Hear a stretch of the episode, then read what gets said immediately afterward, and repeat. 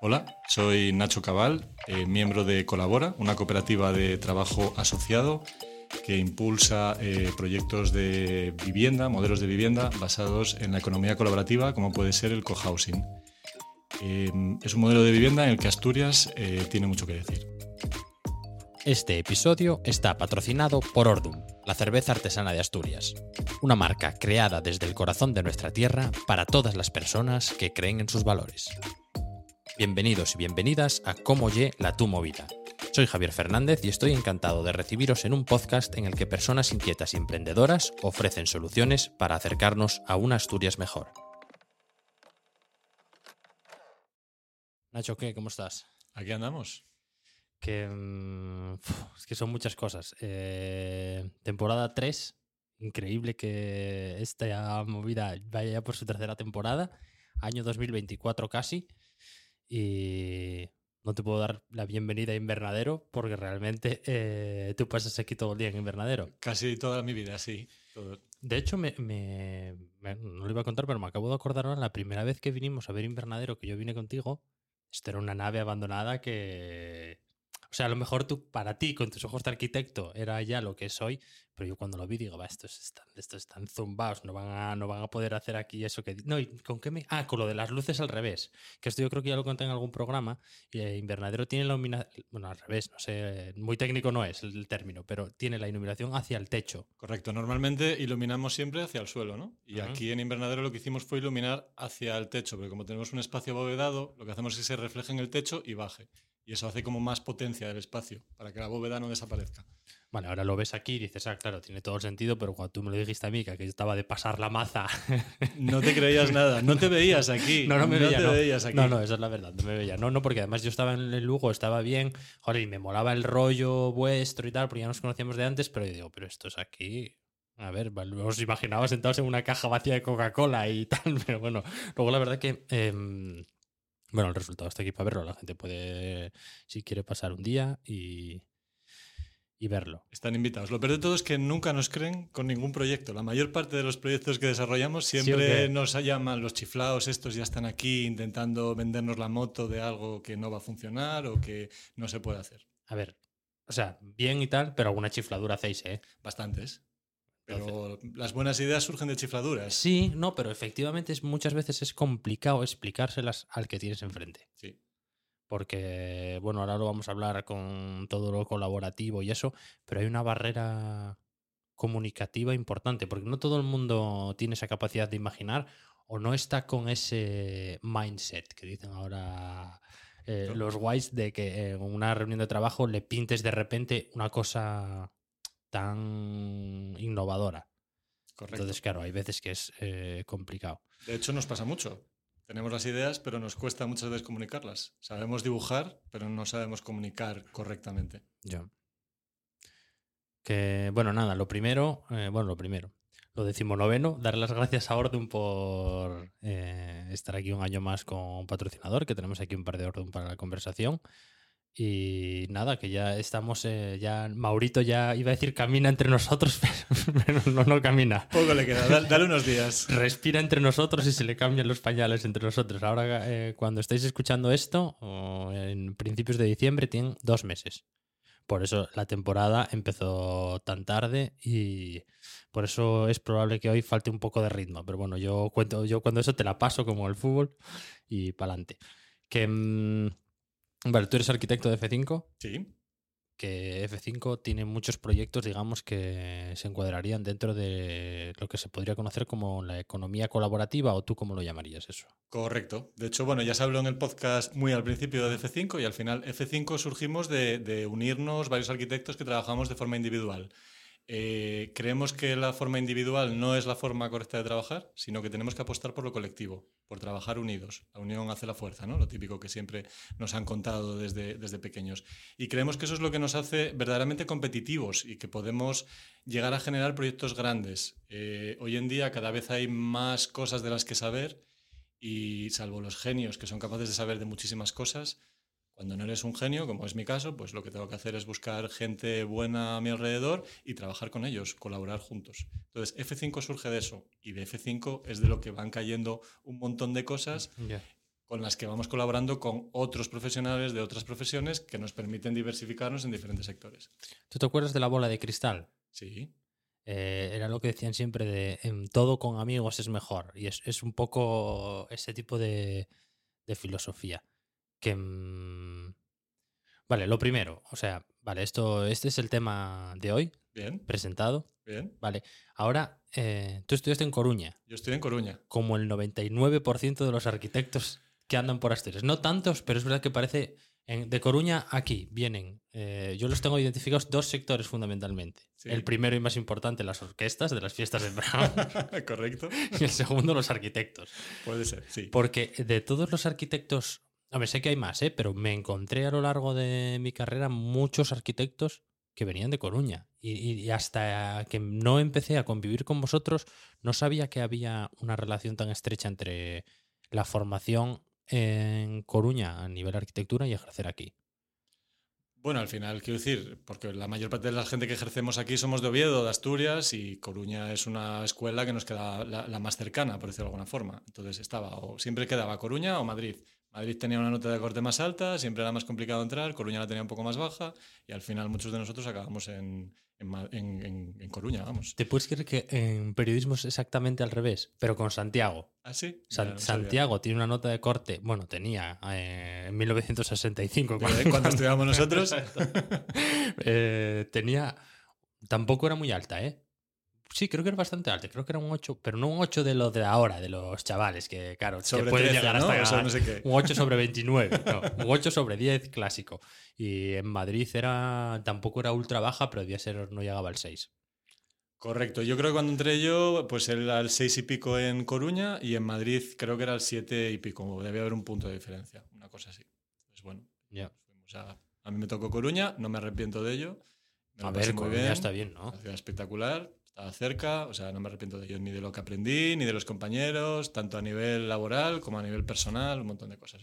experiencias. S- Lo de Santubo, yo creo que en Madrid era Santubo, la fiesta de arquitectura, ¿no? Eh, no, en Coruña, no te sé decir cuál era el... Pero sabes a qué me refiero, ¿no? A Sí, este sí. Tipo. Aquí se les llamaban las novenas o algún rollo así, o Sí, las espichas, Sí, tal. las espichas. Pero allí no hay espichas, ya sabes que las espichas solo son de aquí. Bueno, aquí de espichas llevaban el nombre, porque yo vine una vez y me digo, qué decepción, porque falta la comida. O sea, si no hay huevos cocidos y tal. No es espicha, eso estoy de acuerdo contigo, pero bueno. Le- la- el- debía ser que daba puro llamar botellón a secas a algo, pero bueno. Sí, porque es una palabra más nuestra, ¿no? Sí. Espicha. Ayer, mira, ayer me estaba con un- con- tomando algo con un amigo y me hablaba lo del vino español, ¿no? Que decía, estoy cansado de hablar de que digan vino español. Coño, que digan espicha, que es como la palabra más de aquí. Ya. Y eso, de hecho, eso. ya salió aquí en, en la temporada 2, que debería empezar a ser vino asturiano. Por ejemplo, sí, cuando hablamos de los vinos de Cangas. Sí, exacto. Porque, bueno, ya son pasinos. Sí. Vale. em, bueno, entonces Coruña. ¿Vosotros, de hecho, sois todos formados en Coruña? No. No. Efraín sí. Estamos Efraín sí, Jorge también, y este Juan Tomás es de Madrid y Jaime de Madrid. Mm. Estamos un poco ahí Sí, sí. equilibrados. Sigue ganando el Team Coruña, pero bueno. Ah, Eso eh, tenéis que mantenerlo. Pero además, eh, por ejemplo, Jorge lo lleva muy dentro. ¿eh? Me acuerdo una vez que me lo encontré en Salamanca y me dijo, estoy por aquí de carallada. Y yo digo, hostia, tío. Eh, sí, sí, Coruñés a tope. Coruña es a tope, totalmente. Pasamos muchos años también. Entonces al final, oye, te llega al corazón. Ya. Bueno, y Coruña tampoco está tan cerca, ¿no? Son tres horas ahora. Lo que pasa es que nosotros vivimos la época en la que la autovía del Cantábrico todavía no estaba terminada, entonces ibas haciendo fases, ¿no? Pasabas, estaba, hacías 10 kilómetros en la autovía, te volvías a la nacional, volvías otros 10 kilómetros, tal. Entonces era bastante eterno. Ahora mismo ya no. Son tres horas en coche, se Ya. hace muy bien. Una carretera fácil. Pero quiero decir, aquella a nivel Madrid, más o menos igual, no, más No. cerca. Yo lo estaba más cerca, sí. Sí, sí. Buah, yo hace que no voy a Coruña. Pues te estás perdiendo una ciudad que Sí, está no, muy no, la ¿eh? conozco, que ha cambiado ¿eh? mucho. Sí, pero es que es una ciudad como muy viva. El, el poder del trapo, como digo yo, de la influencia de Inditex y todo eso, hace que se transforme muy, muy, muy rápido. No sé, es que Galicia me gusta bastante. Por ejemplo, eh, Pontevedra fui hace poco y me, me gustó, ¿eh? Sí, Porque todo ese... ro- Es que, claro, las ciudades peatonales, tío, son... Es que cambian mucho.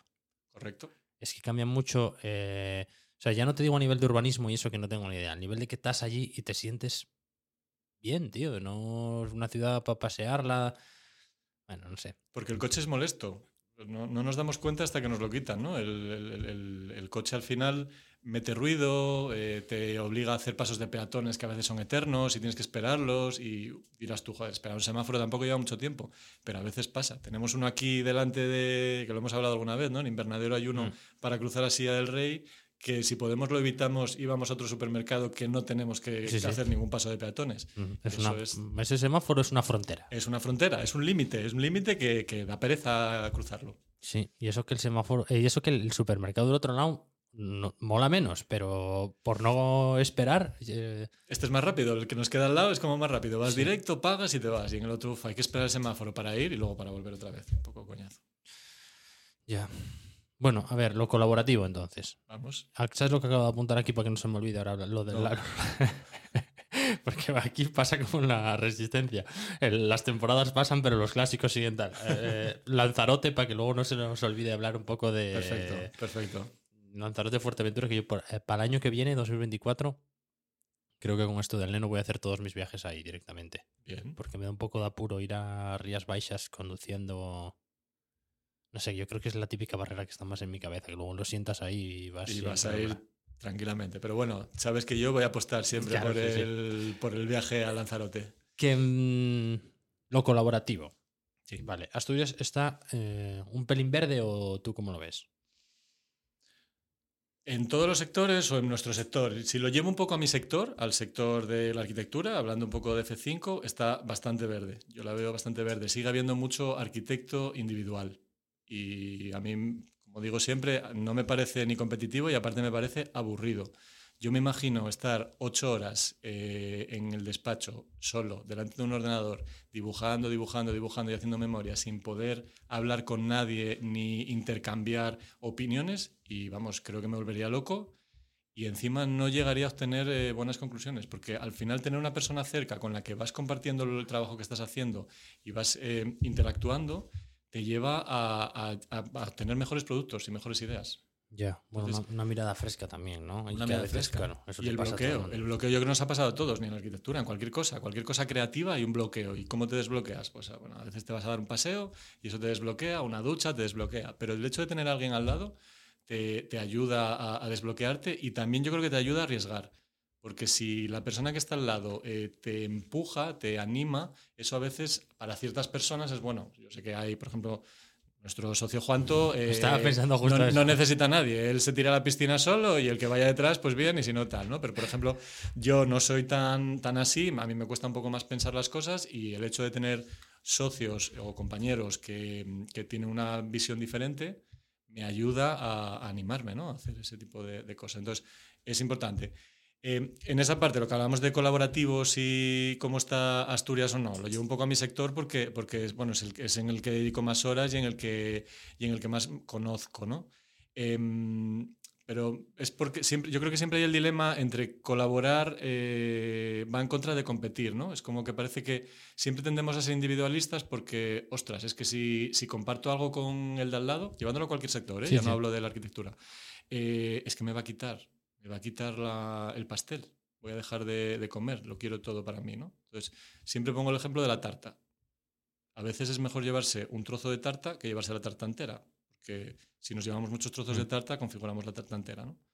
Entonces, em, yo, yo creo que, que- que es algo que tenemos que trasladar a todos los sectores y que hay que huir de ese concepto de si colaboro no puedo ser, no, no, no compito, ¿no? Es como que me van a quitar el, el- el trabajo. Sí, no, es ese concepto de la competencia yo creo que está agotado. O sea, a no ser que seas, eh, pues lo que decías antes de los trapos, eh, pf, Nike contra Adidas, bueno, vale, chicos, sí.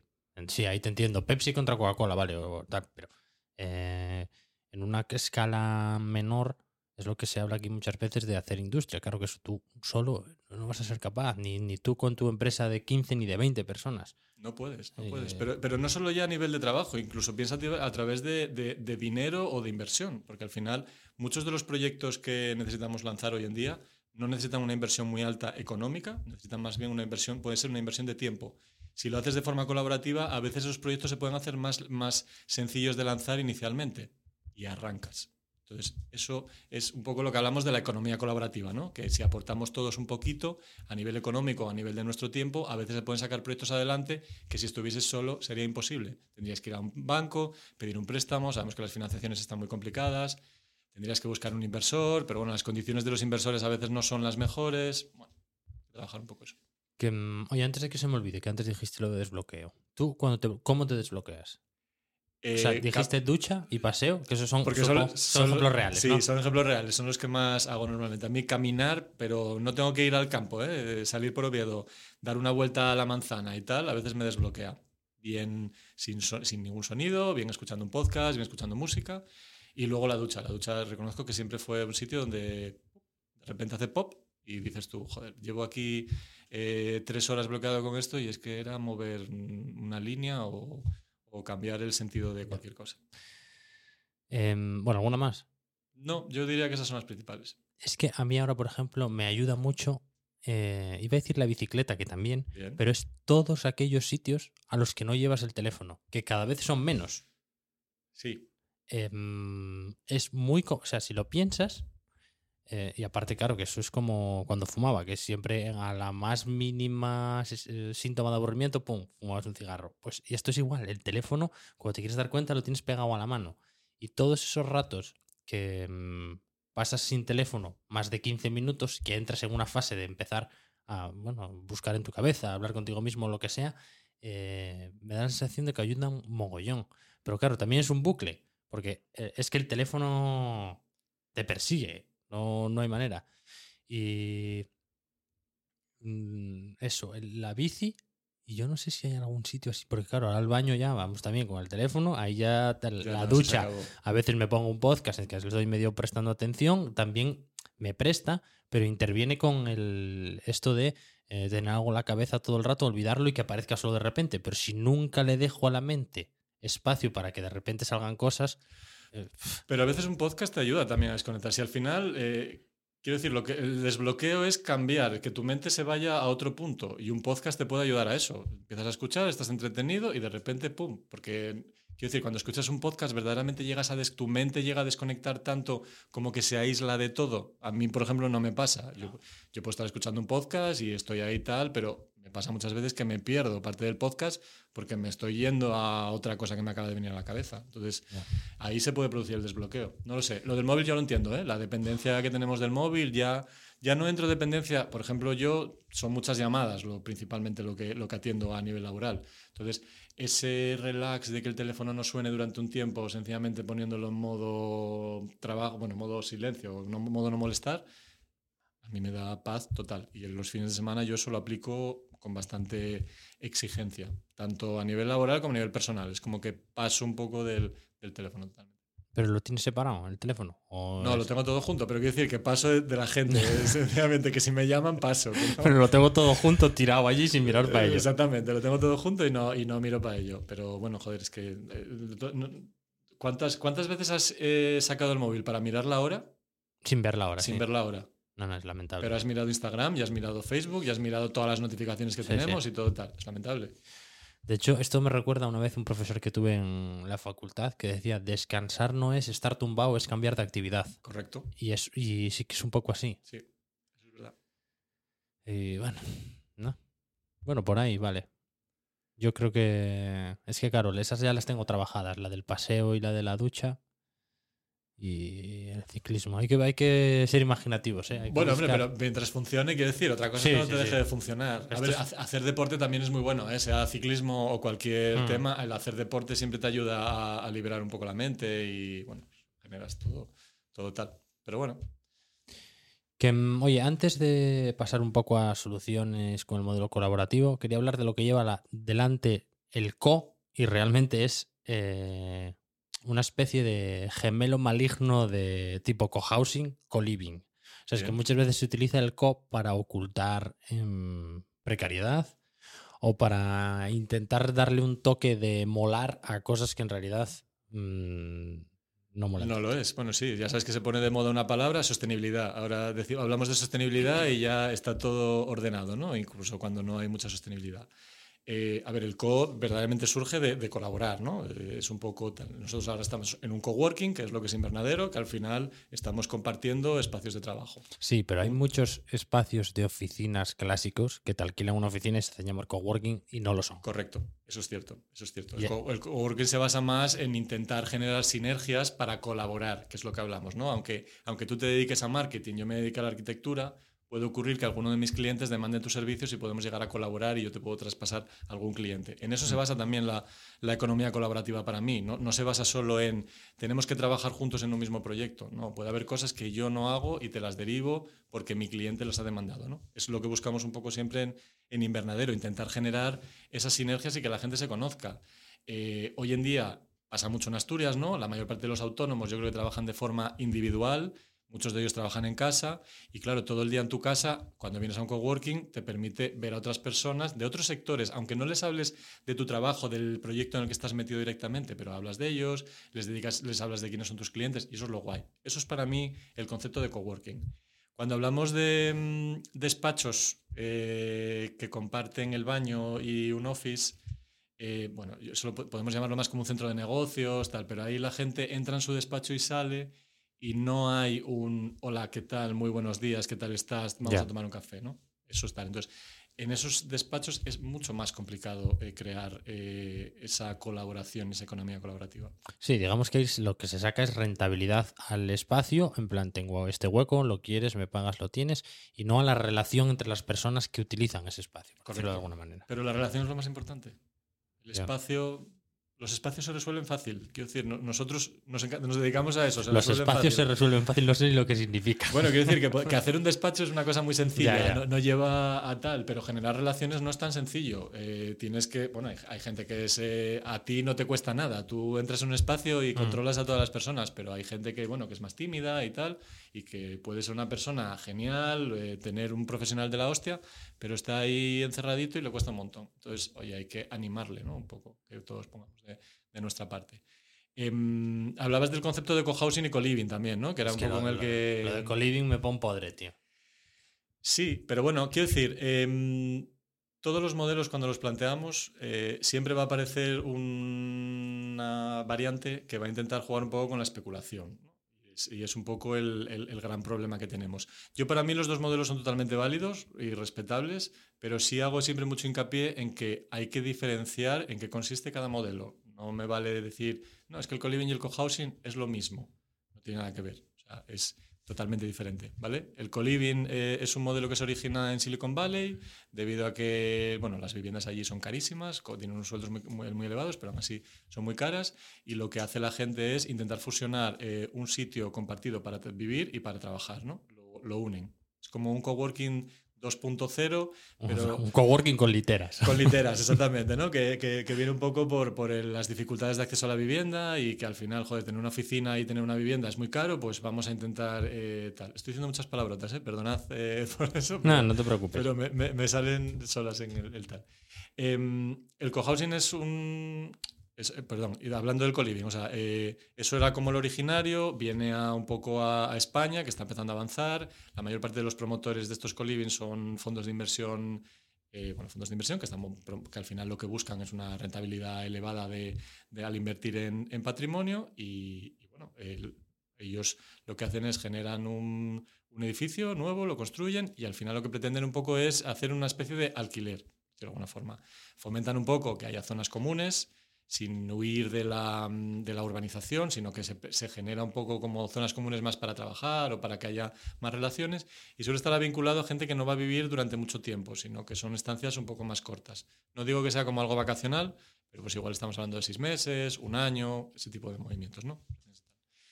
Eh, el cohousing es una cosa totalmente diferente, eh, es el modelo, yo creo, para mí ahora mismo de vivienda menos especulativo, en el sentido de que grupo de personas quieren acceder a la vivienda y quieren vivir em, a través de un modelo eh, no especulativo con la creación de una cooperativa. ¿no? La cooperativa siempre es el propietario del edificio y tú, al ser cooperativista, socio de esa cooperativa, lo que tienes es el derecho a uso. ¿vale? Eso es como el modelo eh, de organización. Pero no es donde se queda el cohousing. El cohousing lo que promueve es eh, una vida, lo que llamamos vida en comunidad. Ahora es cuando me vas a decir, la comuna, la comuna Buah, hippie. Sí, sí, es que mm, lo que hablábamos antes de comunicación, hay veces que se generan hay unas barreras mentales que son muy difíciles de tumbar. Correcto. Y sobre todo es porque parece que cuando eh, intentas hablar del cohousing, lo que pretendes es destruyamos todos los modelos de vivienda que existen hasta ahora y solo, o sea, solo eh, podemos utilizar el cohousing. No.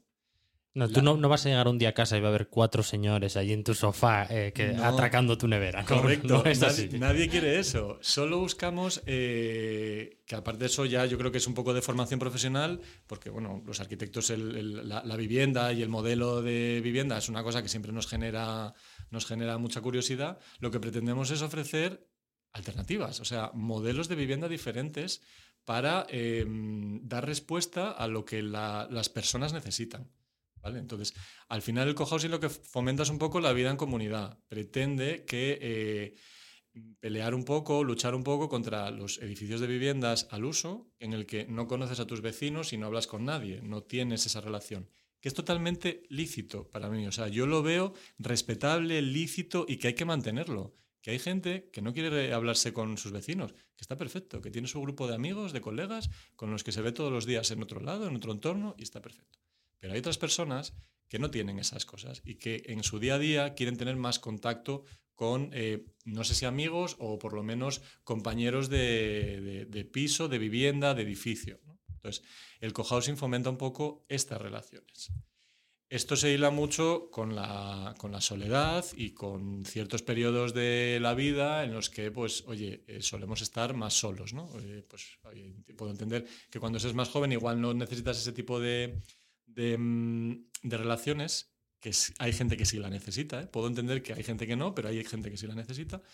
Y eh, cuando eres mayor, pues que a veces estás más solo, no quieres es, cargar tanto tu peso a tus hijos, entonces buscas alternativas y esto puede funcionar.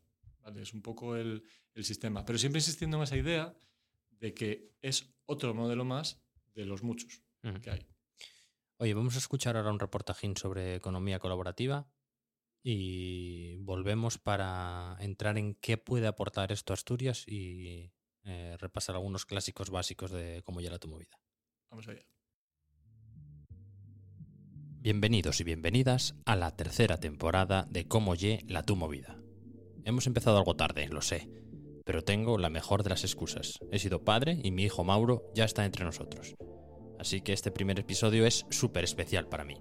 Por eso me hace tanta ilusión compartirlo con Nacho Cabal, amigo y arquitecto de F5 Proyectos y Arquitectura, y también miembro de Colabora, una cooperativa que crea y cuida comunidades de cohousing independientes porque Nacho y yo compartimos espacio en Invernadero y hablamos mucho del tema que se trata en este episodio, las posibilidades que ofrece la economía colaborativa para Asturias. Pero ¿y esto qué es? Pues vamos a ver. La economía colaborativa abarca muchas formas de producción y también de consumo, y está impulsando muchos cambios en la sociedad. El cohousing o el coworking son buenos ejemplos de este modelo que Nacho Cabal explica mucho mejor que yo, pero que se podría resumir como la unión de un grupo de personas con las mismas necesidades para compartir productos o servicios. Vivienda en el caso del cohousing o espacio de trabajo en el del coworking, por ejemplo. Y esto significa abrir un mundo nuevo de posibilidades como detallamos en esta entrevista. Nacho además sabe muy bien de lo que habla, porque por un lado participa en diversas iniciativas de cohousing, como Axuntase, que está construyendo en Llanera el primer complejo de viviendas colaborativas de Asturias, y es uno de los impulsores de Invernadero, que ya hemos mencionado en este audio y que ha salido muchas veces en este podcast, ya que es el coworking en el que se encuentra su empresa y también la mía, el estudio, mi productora de podcast. Pero bueno, no me voy a enrollar. Para saber más sobre economía colaborativa y escuchar cómo Asturias puede sacarle partido, volvemos de nuevo a nuestra conversación con Nacho. Prestad mucha atención porque os va a encantar. A ver, lo primero, antes de, de seguir con el tema de la economía colaborativa, eh, por quitarlo del medio, lo de Lanzarote. O sea, tú, Lanzarote fuerte, ¿cuál es tu isla? Yo ya sabes que soy Lanzarote Efectivamente. total. Sí, hombre. yo De creo hecho, que... te- tenemos que mandarle un mensaje a Carmen, Sí. eh, G de Gastronomía, para, para decirle, seguimos apostando por Lanzarote. cruza. Carmen, el ferry lo tienes pago. Se te invita desde aquí. Exactamente. Cruza para la Isla Buena. Sabes que estoy pensando en ir a Fuerteventura este año, lo que contaba antes, pero. Es que María es pro Lanzarote a tope también. Y ahora ir como. Es que ahora, claro, ahora como soy padre y tal, tengo como un- ataques de, de necesidad de mostrarle a mi hijo el mundo y, claro, de evangelizarle en las cosas que sé que son buenas y me apetece plantarlo ahí en Lanzarote como si se fuera a enterar como añín, pero bueno. Bueno, pero que, que, que palpe el, el Sí. ambiente. Además, tenemos buen tráfico de enlaces, ¿eh? Cuando. de restaurantes y tal de Lanzarote. Estoy pensando para Lanzarote, para este año, Playa Honda. Porque el, cuando. No sé si fue la última vez que estuve, que fue en marzo, fue una semana, y Playa Honda me moló mogollón, tío, porque es como. em, está un poco en una burbuja de canariedad. No, es- no es tan, tan, tan, tan, tan turístico. Sí, pero yo creo que Playa Honda está muy vinculado a, los- a la gente de la isla. Es como Sí. su segunda residencia dentro de, de la isla. Muchos del, bueno, en Arrecifes donde vive la mayor parte de la gente. Yo creo que como que en Playa Honda, que está al lado, de Sí. hecho el paseo se une, puedes ir en bici caminando hasta Arrecife. eh, tienen muchos, yo creo, allí su, su segunda vivienda y esas cosas. Pero Yo- tú ya tienes. Dime, dime. No, yo ya sabes que soy, o, o- o soy del sur total, eh, Playa Blanca 100%, o si no, a veces me tiro un poco al interior. Claro, es que es lo que iba a decir. Hay que ser ya eh, prácticamente canario para, para ir a la isla desde Asturias y quedarse en el interior. Pero mola, el interior Sí. mola. El interior mola, porque al final la Sí, isla sí, es muy mola, pequeña. Entonces, al final, la ventaja del interior es que te mueves muy rápido de un punto a otro. Cuando vas, por ejemplo, al sur, ya, bueno, te da un poquito más de pereza eh, subir hacia otros puntos. Ya, Pero Yo bueno. es que, por ejemplo, el norte, que no fui mucho, está el Club La Santa, que es un sitio, tío. Sí. ah, Pero es para hacer deporte, 100%. Claro, sí, sí, pero vas allí, te dejan unas bicis de la hostia, eh, porque eh, Lanzarote es muy de... se presta mucho a ese tipo de cosas. Y, y toda esa zona eh, no la conozco. Yo siempre voy a Puerto, a quedarme a Puerto del Carmen con coche y ando por ahí. Yo he ido a visitar el sitio, no me he quedado porque no es mi rollo de turismo.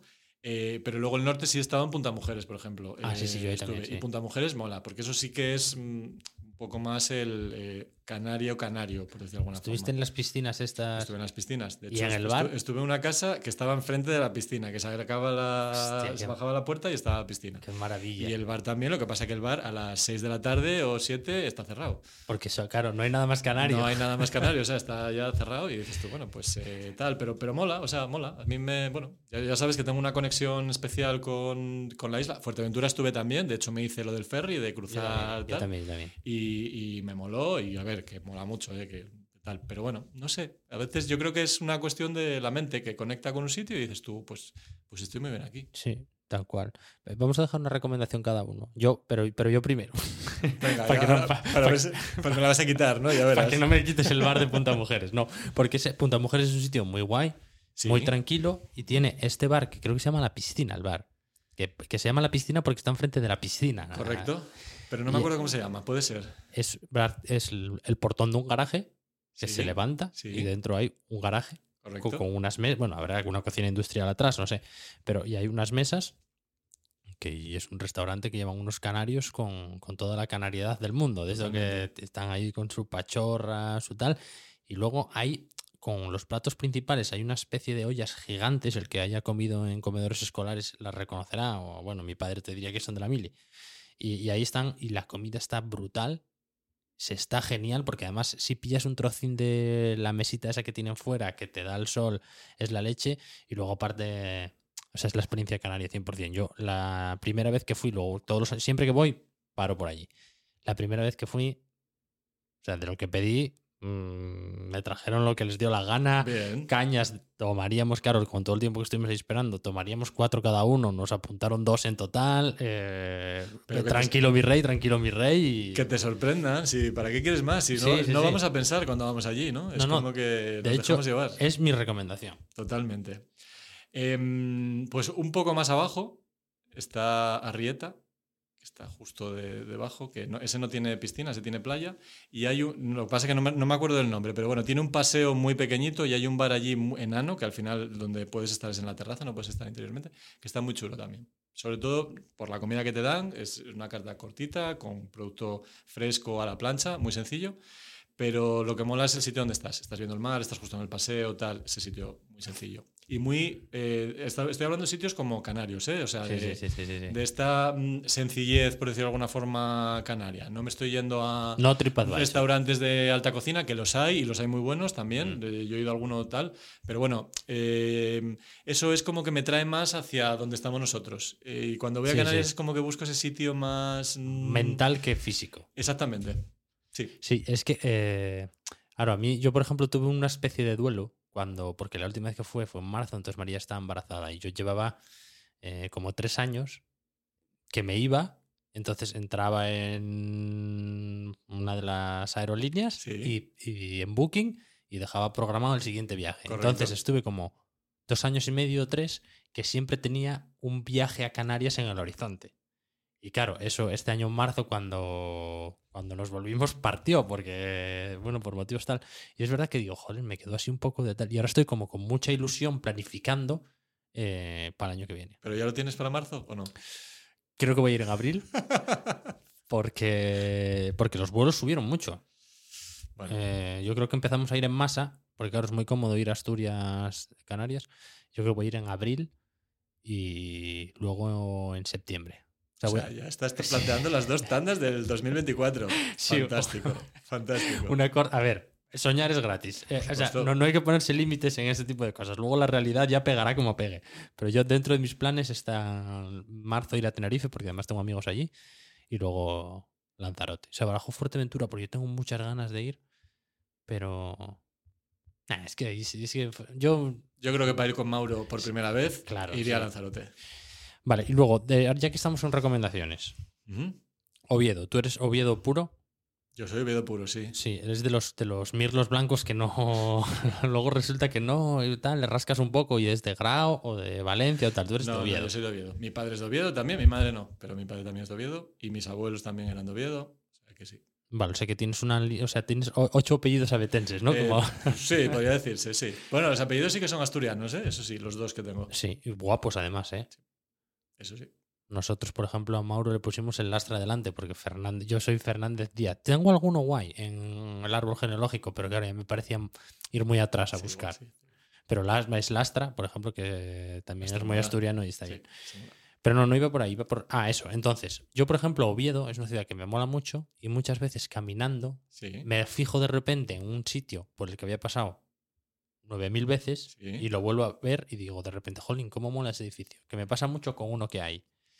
¿Cómo se llama la que eh, Gascona, la que cruza? Que va ¿Arriba dices Sí. o, o- o abajo? ¿Donde No, el no. tonel o más arriba del tonel. más arriba del tonel? La que cruza es Argüelles, ¿no? O, o Jovellanos, una de las dos. No, No. La de debajo, sí, ya veré. Ahora nos entendimos mal. La que viene de la rotonda del Vasco y sube hacia el Campo Amor. Esa es donde está el tonel. Víctor Chavarri, Por eso te decía es. yo el Sí. tonel. El tonel este Sí, sí, que está ahí donde el centro de estudios, donde el Vasco. Ujú. Pero es Víctor Chavarri o algo así. Esa es Víctor Chavarri. Vale. Pues a esa, a la altura de un poco más arriba, Sí. o sea, del tonel, no, más arriba, hay un edificio, Ah, sí. para que lo, la gente lo- se lo hemos fije. comentado ese edificio. Ese es. sí. Ese edificio Que- es muy chulo. tío, y tiene así como eh, unos tonos azules y es... O sea, de eso que pasas mil veces y a la mil uno dices, tío, ¿cómo puede ser que no lo haya visto en todas estas veces que pasé por aquí? Porque la gente normal eh, no va mirando las fachadas de los edificios. Eso lo hacemos nosotros porque somos unos frikis, pero, Ya, puede pero ser. normalmente la gente va mirando pues, pues los bajos comerciales, la calle, los coches, pero no va mirando así hacia arriba. Ese edificio es muy chulo. Sí, es que yo hago mucha, eh, claro, para estar enterado, eh, al final yo tengo una productora de audio, entonces tengo que escuchar mucho lo que se hace en audio y eso, eh, pues camino, tal, porque claro, tan en el sofá con los auriculares puestos no es, no es lo más Y- y- y recomendable. vas mirando para el cielo, ¿no? Claro, y hago escucha activa, entonces eh, aprendo mucho sobre mi ciudad en, Sí. en esos ratos. Eso sí. Y ese edificio fue uno de los casos que dije, joder, ¿cómo, cómo puede ser que esto esté aquí eh, y tal? Bueno, ahora, Sí. ahora estoy en, la, en, el, en el opuesto, que es cada vez que pasamos le digo a con quién vaya. Ese edificio, vaya edificio, edificio bueno. Y te mira como diciendo, ¿pero qué me estás contando? sí, suele Javi?". pasar también. Puede que sea también la influencia de que estás aquí al lado, estás, Sí. viendo, estás viéndonos a nosotros siempre con No, las pantallas. fuera y tal, bromas, y- claro, claro. Y te genera más No, curiosidad. y que eh, al estar todo el día rodeado de arquitectos, también eh, a lo mejor esto ya es eh, el deseo de que me pasara, pero yo creo que aprendes un pelín a, a valorarlo. Bueno, porque vas viendo lo que Claro. hacemos y, y vas viendo la evolución, porque muchas veces te enseñamos, oye, estamos partiendo de aquí, mira el resultado final, mira cómo terminó la obra, y yo creo que eso te va haciendo también un... Te hace ojo, sí. Ojo, claro, es normal, joder, te genera curiosidad como cualquier, cualquier cosa. No, pero el rollo era que tú me dijeras, eh, siendo De aquí, 100% obedetense y arquitecto, sí, eh, edificios guays que, en los que tendría que fijarme. Yo y la comunidad de cómo llega tu vida. Ah, buah, estamos tal. Aquí al lado tenemos eh, el de Geológicas, en la Facultad de Sí. Geología. Igual eh, cuando lo veis no, no es tan atractivo porque está ahí entre los árboles y tal, pero es un edificio para entrar. A mí me gusta más por dentro que por fuera, por el Claro, círculo ese que tiene El ahí. círculo, ese, ese, ese rollo de las clases que tiene mola mucho. O sea, a mí ese edificio me, me- me gusta cómo está resuelto. Luego, ya si lo ves, aquí ya es friki, ¿eh? pero ya si lo ves dibujado en planta, el dibujo que hizo el arquitecto en su, en su día, es, un, es que es como, lo yo lo podría poner en mi pared perfectamente como, como un cuadro cualquiera, ¿no? porque está, es, es tal. Pero eso lo haces, ¿tienes cuadros en casa con...? No. Ah. Hay que, hay- hay- tiene que haber ciertos límites siempre, si no cruzamos... eh, No, quiero abrir los ojos y ver trabajo. No, no, no, no, no, no. Pero bueno, sabes que nosotros no- nos fijamos mucho en los planos. Em, más edificios. Que nos puedan gustar. La verdad es que me vino ese a la cabeza. Al, al preguntarme fue como en plan ese, Sí. directamente. Sería el que sí. A mí, así de oficinas, por ejemplo, me gusta mucho el de... Hidrocantábrico. Sí. O ese sí, el de. Iba a decir, no sé por qué siglas van ahora, pero el de la eléctrica de, Sí. que está al lado de la Nueva España. Exactamente, sí, hombre. Ese es muy bonito. es muy bonito. Pues nunca lo vi por dentro, tío. Yo tampoco, pero. No, tampoco, no lo he visto por dentro. Pero bueno, yo creo que el interés lo tiene por fuera, ¿eh? Cómo solucionaron la fachada y los huecos, es, es la parte chula, bonita. Al revés que la sede de Don Tier, que se lo vimos juntos. Correcto, sí. Y está también muy guay. Ya no me refiero solo a Circus, que se ve desde fuera y que es así como para eventos y tal, sino a, a todo en general. Pero ese edificio por fuera también tiene su gracia, ¿eh? Tiene su, esa curva, cómo Hmm. resuelve la esquina, también tiene, tiene su, su rollo. tiene es que yo sé creo que está arropado por edificios bonitos, entonces como que destaca menos. No digo a un arquitecto, digo a un, a un paseante corriente. Pero son edificios de, otros, de, otras, de otras épocas, ¿eh? Los que- porque tú estás hablando de todos los edificios de, de- Los que de- bajan los que a- bajan, de Santa Cruz y todos Sí. esos, sí, pero estamos hablando de épocas diferentes. Es que yo ese edificio lo tengo muy visto porque estudié en el, en el Alfonso. Que está justo enfrente, sí. Y Claro, las ventanas daban a, a ese edificio, entonces era como pum, pum, pum, pum. Pero tenéis que estar mirando para los libros, Nacho. Ya, bueno, pero a veces para que desbloquearte tienes que poner la mirada en otro punto, entonces eh, Eso no sé, eso. tienes que buscar eso, ¿no? Entonces, Sí, ¿verdad? porque ducharse ahí en clase es muy No, es un complicado. poco excesivo, es un poco y excesivo. ponerse sí. a caminar encima del Sí. pupitre también. También, también, también. Que... Vale, nada, vamos a volver a lo de toda la parte de colabora. Venga. Eh, pero me gustaría empezar con algo que ya hablamos antes, que es eh, explicar todo esto a alguien que lo escucha por primera vez. Pero primero explicamos qué es colabora. Sí, ¿no? Pues si Pero, sí, y luego, no, por saber un poco cómo, ah, por ejemplo, colabora. Sí, Hola, soy Nacho de Colabora. sí. Claro. eh, ¿Cómo se consigue que ese otro entienda lo que es colabora? Ya que va a haber gente que escuchando el podcast que lo va a saber y va a haber gente que no. Entonces, por hacer el ejercicio en vivo. Me pasa en el día a día que a veces no me entienden, sí, Claro. es cierto. Eh, bueno, Colabora es una cooperativa de trabajo asociado que lo que hacemos es eh, agitar o fomentar la creación de nuevos cohousings, proyectos de cohousing. ¿vale? Entonces, somos un equipo de profesionales con diferentes eh, oficios, por decirlo de alguna forma, de diferentes eh, personalidades, que lo que buscamos es gente em, que tiene esa, o sea, esa inquietud por crear un cohousing, pero no se atreve a hacerlo o se da cuenta de que es un trabajo muy duro. Y nosotros lo que hacemos es ayudarles, asesorarles, apoyarles, empujarles para eh, que se desarrolle ese cohousing. ¿no? También hacemos una labor de difusión. Pues sabes que el cohousing es una palabra que para mucha gente dice que qué narices me estás contando. Sí. Entonces es un poco difundir el modelo para que nos entiendan tanto personas como sobre todo la administración. Porque al final para poder desarrollar un cohousing va a llegar un momento en el que te vas a enfrentar a una administración para pedir ciertos permisos. Si no tienen idea de lo que es y es muy complicado, pues el expediente va a irse a un lado y la tramitación va a ser mucho más lenta. ¿no? Entonces trabajamos un poco la difusión. Al final, los proyectos de cohousing, el, el, el- la importancia o lo, o lo más, el núcleo, es el grupo de personas que forman ese proyecto. Para lanzar un proyecto tienes que generar que esas personas se, con- se con- se- se conozcan entre sí y se genere un grupo sólido eh, para tirar para adelante. Los proyectos de cohousing eh, habituales eh, tardan una media de 11 años en desarrollarse. Es que 11 años, tío. Mucho tiempo, es mucho tiempo. Desde que se conoce las primeras personas, que es lo que se llama grupo semilla, hasta que eh, entran a vivir. Claro, tú te planteas y te digo, oye, Javi, vamos a montar eh, un cohousing para irnos a vivir dentro de 11 años. Pues vas a decir, uff, qué pereza, dentro de 11 años tal. Entonces, hay gente que dice, bueno, no tengo problema, yo voy tirando, lo trabajo, tal, y bien. Pero hay otras personas que no, que les parece mucho tiempo, les parece mucho trabajo, eh, bien porque, oye, están jubilados y quieren dedicarse a vivir la vida porque han trabajado mucho, o bien porque es gente como tú y yo que trabajamos y claro, salir de trabajar después de todo el día para luego ponerte a trabajar en un proyecto de esto, pues a veces te genera mucho tiempo. ¿no? Entonces, Colabora lo que pretende es liberar a esas personas que están interesadas en, en formar un cohousing con nosotros asimilando ese trabajo.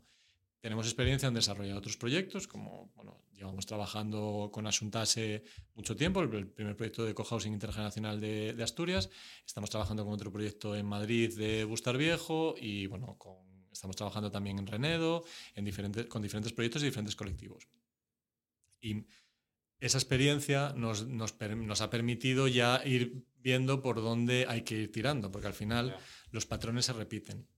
Hay que tener en cuenta que estos grupos se autogestionan. El cohousing se basa en la autogestión. Entonces, la autogestión es una palabra muy bonita, pero para la que no hemos sido eh, enseñados, ¿no? por decir de alguna forma. Siempre haces el símil de, nunca me enseñaron a hacer una factura. No nos enseñaron nunca a hacer una factura, pero tampoco nos han enseñado a autogestionarnos y a tomar decisiones con un grupo, porque no es una autogestión individual. La autogestión individual es perfecta. Te miras al espejo, hablas contigo mismo y tomas decisiones. Sí. Pero cuando estás con 10 personas, y tenéis un, un, un objetivo común, eh, no vale es que yo quiero que mi casa tenga dos habitaciones, un baño y no sé qué. Ya. Yeah. Tienes que buscar el punto común para llegar adelante, ¿no? Y llegar a acuerdos. O sea, eso es como, por ejemplo, cuando te, po te pones por tu cuenta y empiezas, pues bueno, eh, te apoyas en una asesoría para algunas cosas, en otra para otras. Digamos Correcto. que aparte de una aceleradora, es como un grupo de expertos que controlan todo aquello que tú no controlas, ya sea porque no tienes los conocimientos o porque no tienes el tiempo. Y que te marcan unas pautas para seguir, porque a veces, oye, no, no tenemos esta duda, ¿cómo podemos resolverla? Bueno, pues mira, podéis miraros esto, mirar esta referencia y tal. Y eso hace que vaya un poco más rápido, ¿no? Aparte de eso, estamos desarrollando como otros proyectos en los que eh, o sea, un proyecto de cohousing, eh, normalmente el procedimiento habitual es surge un grupo semilla, las primeras personas interesadas, que van captando gente, van creciendo, generan una cooperativa. Eh, después de esa cooperativa se busca un suelo, se compra el suelo, se hace el proyecto arquitectónico, se construye y voy a vivir. ¿Qué pasa? Que ese grupo semilla, cuando empieza a contar su idea a mucha gente, no se lo cree. Porque sí, bueno, qué bonito, no sé qué tal. Me encanta el proyecto, sí, sí, sí, no, no, es un. Tenéis unos valores, tal, pero no me lo creo, estoy pululando. Yeah. ¿Cuándo se produce ese punto de inflexión en el que la gente empieza a decir, bueno, ya esto empieza a tener más eh, peso cuando se compra el terreno? Se compra el terreno, la gente ya sabe que voy a ir a vivir ahí, a ese punto. Porque hasta antes de comprar el terreno, estás diciendo que, bueno, voy a hacer un cohousing en la zona de Llanera, en la zona de Siero, en la zona de no sé qué. Y aquí, en cuanto tienes el punto, dices tú, vale, ese sitio donde vamos a vivir me gusta. ¿Y te tienes que comprometer económicamente ahí o eso es más adelante?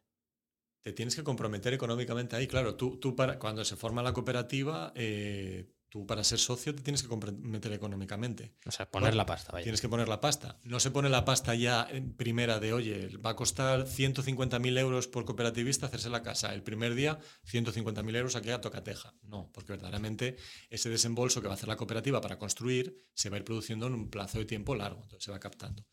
Pero ¿cuáles son las ventajas de la cooperativa? Que sabemos que una cooperativa de cohousing es como cualquier cooperativa que existe, tanto de trabajo asociado, como cooperativa de consumidores de usuarios, como cooperativa de vivienda. O sea, hay diferentes ejemplos y están amparadas en una ley de cooperativas. Y se marcan unas pautas que son comunes para todas. Entonces, tú para ser socio hay unos procedimientos para entrar y hay unos procedimientos para salir. Para entrar vas a tener que pagar un capital social que exige, que pide la cooperativa, o sea, que la cooperativa marca, esa cooperativa que se autogestiona y decide cuál es el capital social. Y cuando tú te vas, ese capital social se te tiene que devolver.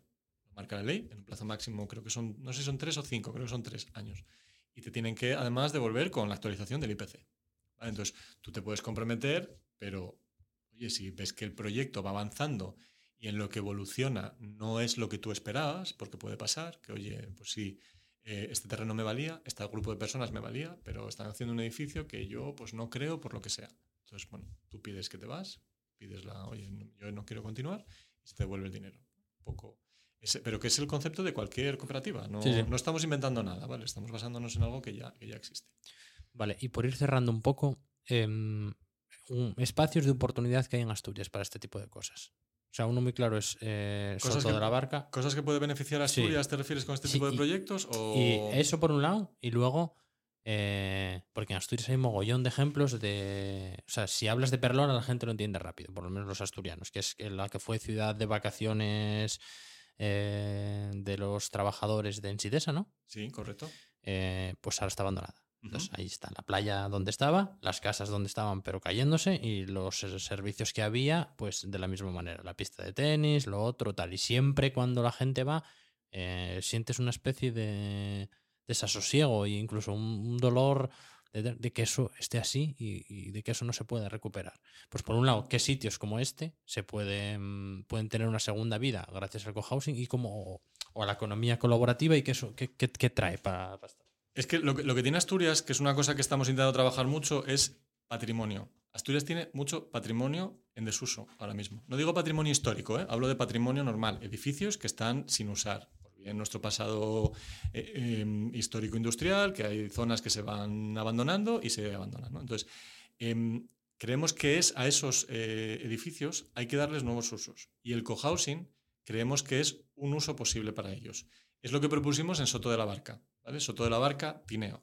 En Soto de la Barca había una central térmica que está obligada a desmantelarse por las políticas medioambientales y eh, lo que propusimos es, oye, pues este poblado que está vinculado a Soto de la Barca, era donde, donde vivían los trabajadores de, Soto de la Barca. Sí, que además es muy visible. Tú si coges esa carretera de hacia Cangas, o sea, a la derecha ves unas colombinas blancas. Exacto, eso es Soto de la Barca. Están las colombinas blancas, que son los edificios altos, pero luego hay chalets, chalets adosados, que es lo que se está planteando aquí para reformar. Entonces, bueno, llegó un proyecto, no sé, un proyecto en el estudio en el que nos decían que querían obtener eh, unos fondos europeos para rehabilitar eso, pero que había que buscarlo en entonces nosotros dijimos, ostras, pues el cohousing puede ser una, buena opción porque eh, lo que pretende es que el ayuntamiento, actual propietario de ese poblado, se lo ceda a una cooperativa y la cooperativa sabe quién lo gestiona. ¿Cuáles son las ventajas de esto? El ayuntamiento deja de tener un patrimonio a su cargo que va a tener que mantener, porque si no tendría que mantenerlo él, sino que sería la cooperativa quien se va a encargar de gestionarlo.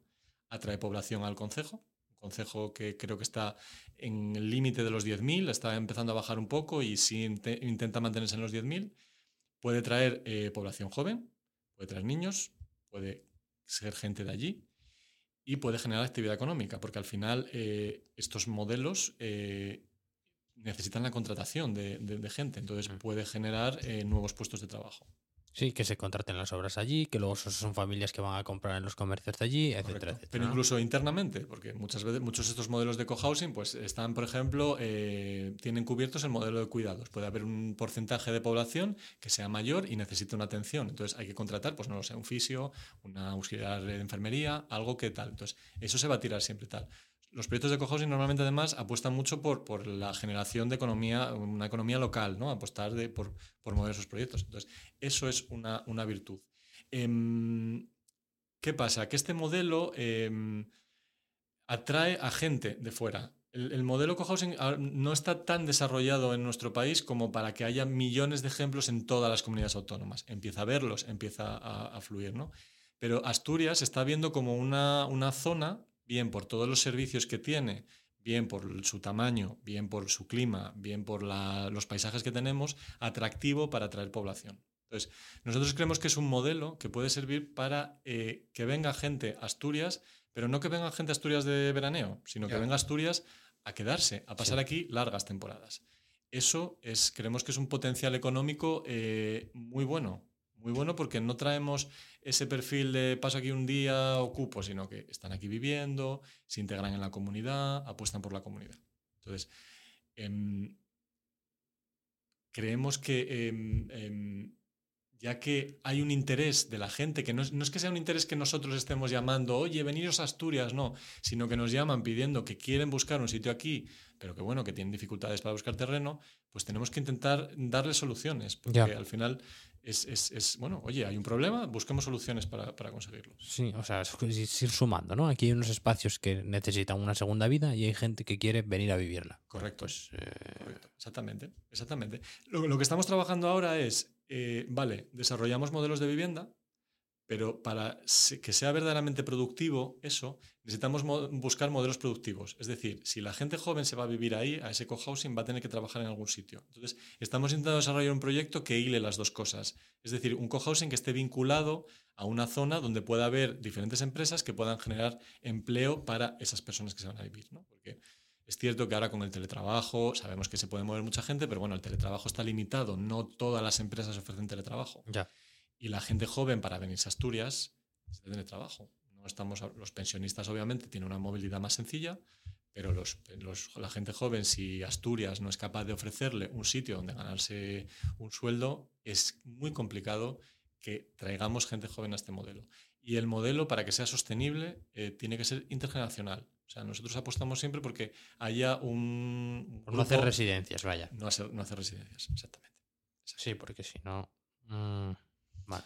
Oye, pero está bien, ¿eh? además es en el suroccidente, eso que ya sabes que aquí se, se banca, como dicen ahora los chavales, eh, todo lo que tenga que ver con aquello.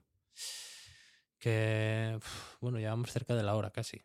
Todo, la, la, promesa de todos los años al empezar como ya la movida es estar por debajo de los 45 minutos y Nunca me, lo conseguimos. Me, me, alegro de que ya en el episodio 1 sea, se haya roto porque es una presión que me quito de encima. Porque si ahora arranco contigo y lo dejo en 45, Claro, ¿sabes? Ya, ya, siento ahí un precedente que. Que todos los demás deberían de ser de claro. 45. Pues Entonces, nada. mira, sí, ya está. Roto y, y en paz. Bueno, nada.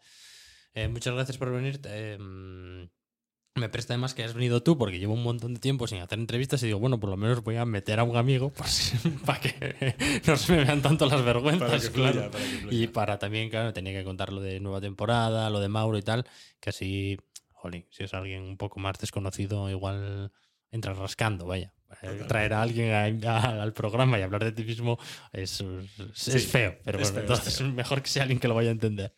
Pero Eh, no, muchas gracias a ti. Ha sido un placer, ¿eh? me, me ha prestado mucho. Vale, pues nada. Muchas gracias, Nacho, y muy guapa la tu movida. Como Yela, tu movida es un podcast original de El Estudio. Suscríbete a este canal para no perderte ningún episodio. Consulta nuestra página web elestudiopod.com si necesitas más información y síguenos en redes sociales, arroba elestudiopod.